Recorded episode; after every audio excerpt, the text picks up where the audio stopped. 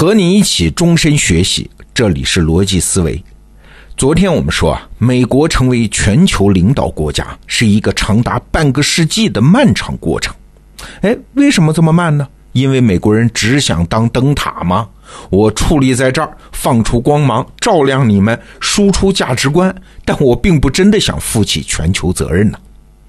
第一次世界大战结束的时候，威尔逊总统的十四点计划就是这种思维的表现。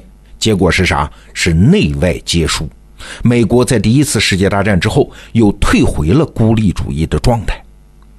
那紧接着就是二十世纪的二十年代啊，在美国国内啊，这是美国人感到最轻松、最安全、最繁荣的十年。这期间啊，美国的经济是高速增长，国内政局稳定有序，大家要做的就是享受生活啊。那舒服到什么程度呢？就是连一个有明确主张的总统，美国人都不想要。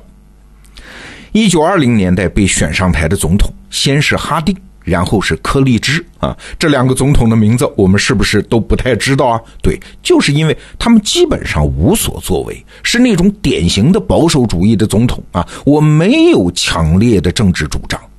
其中最有意思的是那个柯立芝啊，他是以沉默寡言著称的。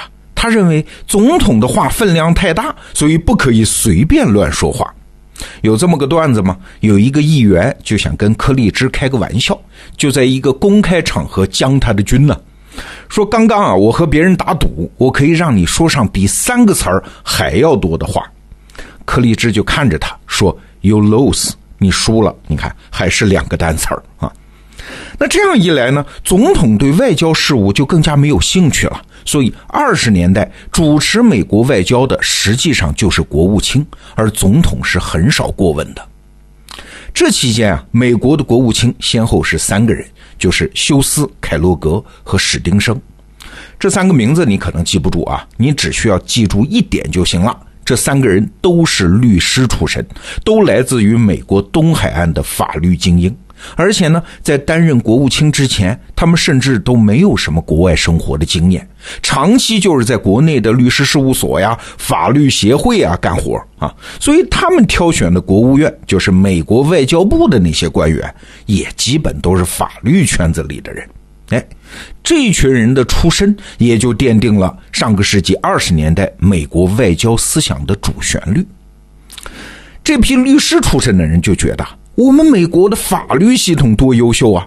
我们能做到把大量的政治问题转化为法律问题，有独立的法官做出裁决。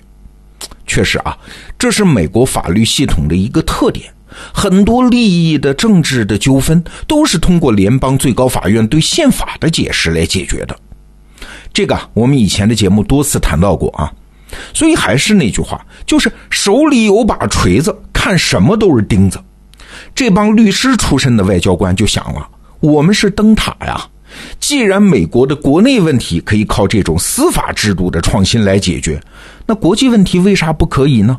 不都是利益冲突吗？只要慢慢建立起司法的权威，一切都可以迎刃而解吗？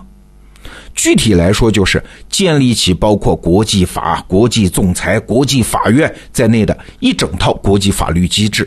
政治问题就可以转化为法律问题啊，就不用使用战争手段来解决了。所以，国际关系中的无政府主义的状态和丛林法则就会被一种普遍的法律秩序所取代。哎，这个想法看着挺好啊。我记得我上大学的时候啊，对国际法就很不理解。这法院不是用国家权威来背书的吗？大家才会遵从法律的判决啊。这国际法背后好像也没有什么当然的权威啊。那对主权国家来说，如果国际法院的判决对自己不利，尤其是大国，翻脸就可以不认呐。这国际法可怎么运行呢？哎，后来我读了美国的法律史，才知道哦，原来美国各个州之间就是靠共同的对法律的尊重，才整合起这么个大国。所以啊，站在美国经验的角度来看。这条思路确实是可以走得通的呀。总而言之吧，上个世纪二十年代，美国这帮律师出身的外交家是说干就干，主导建立起了一系列的国际法体系。我们简单回顾一下啊，先是一九二一年华盛顿会议签订了限制海军军备条约。英美日法意五国在主力舰的比例上达成了协议啊，终止了大家的海军军备竞赛。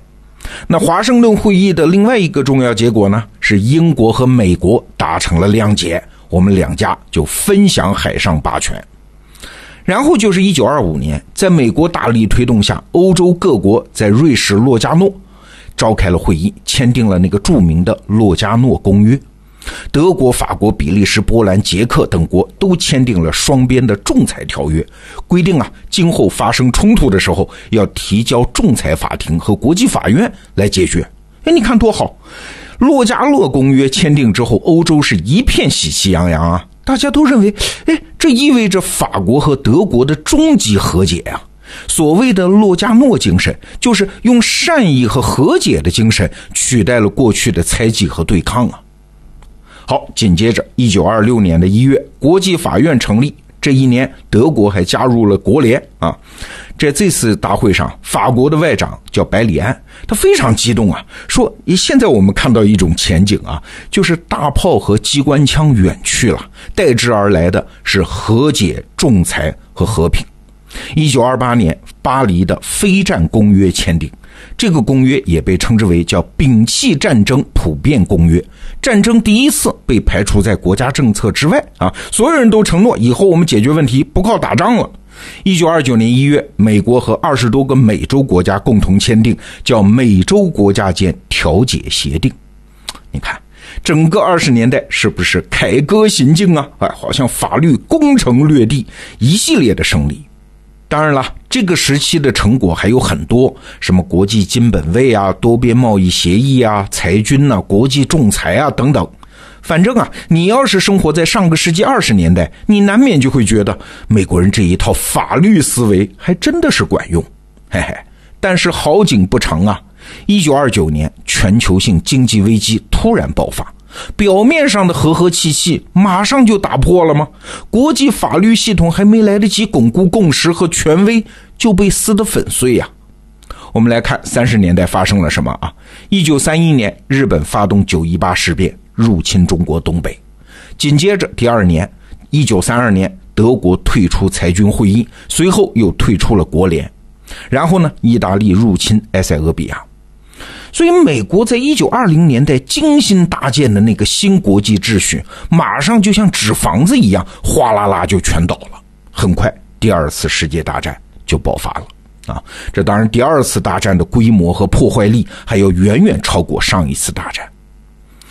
那你说这是为啥呢？是美国人这一套用法律制度解决国际问题的主张本身不可行吗？也不是。实际上，二战之后，美国主导的国际秩序、国际法的这一套东西还是很起作用的。问题的核心在于啊，那个时代的美国人对于要不要真的承担国际领导责任，还是打心底里犹豫啊。在美国文化中，实际上一直有一个自相矛盾的逻辑啊。一方面，美国的国家精神中有强烈的基督教色彩，是一种普世主义的传教冲动，就是要把自己的生活方式推广到全世界。但是另外一方面呢，他又觉得自己身在一个全新的大陆啊，我们不愿意去管理外部世界的是是非非呀啊。那这个矛盾就体现在二十年代的美国的内政外交很多决策上。举两个例子啊，比如华盛顿会议之后，美国和日本的关系就改善了吗？哎，紧接着一九二三年，日本发生了关东大地震，哎，美国就慷慨解囊啊，提供了一千多万美元的援助啊。那个时候一千多万美元很值钱的，日本人民意马上就好转，觉得美国人真仗义。但是紧接着一九二四年，就是第二年啊，美国国会又制定了新的移民法。分配给日本的移民名额，每年都多少人？嘿 嘿，两百五十人，这又分明是一种歧视啊！又在日本激发出了强烈的反美思潮。哎，你看，美国外交部门多年的努力被国会这一个法案就毁于一旦，前一年的一千多万美元又白花了。在欧洲也这样，美国一方面高举和平主义大旗，要当灯塔啊，另外一方面呢，又带头搞贸易保护主义。尤其是经济危机爆发之后，美国国会通过了高关税贸易保护法。当时的胡佛总统甚至说啊，没有对你们欧洲的贸易，我们美国经济会恢复的更快啊！美国不必过分依赖和欧洲的贸易。哎，你看，所有这些，它都是孤立主义和国际主义在美国人内心打架的表现。那刚才我们举的这两个例子说明啥？说明上个世纪二十年代，美国既希望按照法律框架来处理国际事务。但是他自己又不愿意给这种法律框架提供力量的背书嘛？他是希望只输出制度的安排，但是并不实际主持这个制度的运行。那这个制度怎么运转呢？我们更进一步的说，美国对自己大国责任的推卸，其实间接就导致了第二次世界大战。这个指责好像很严重哦。啊，那为什么这么说呢？我们明天接着聊。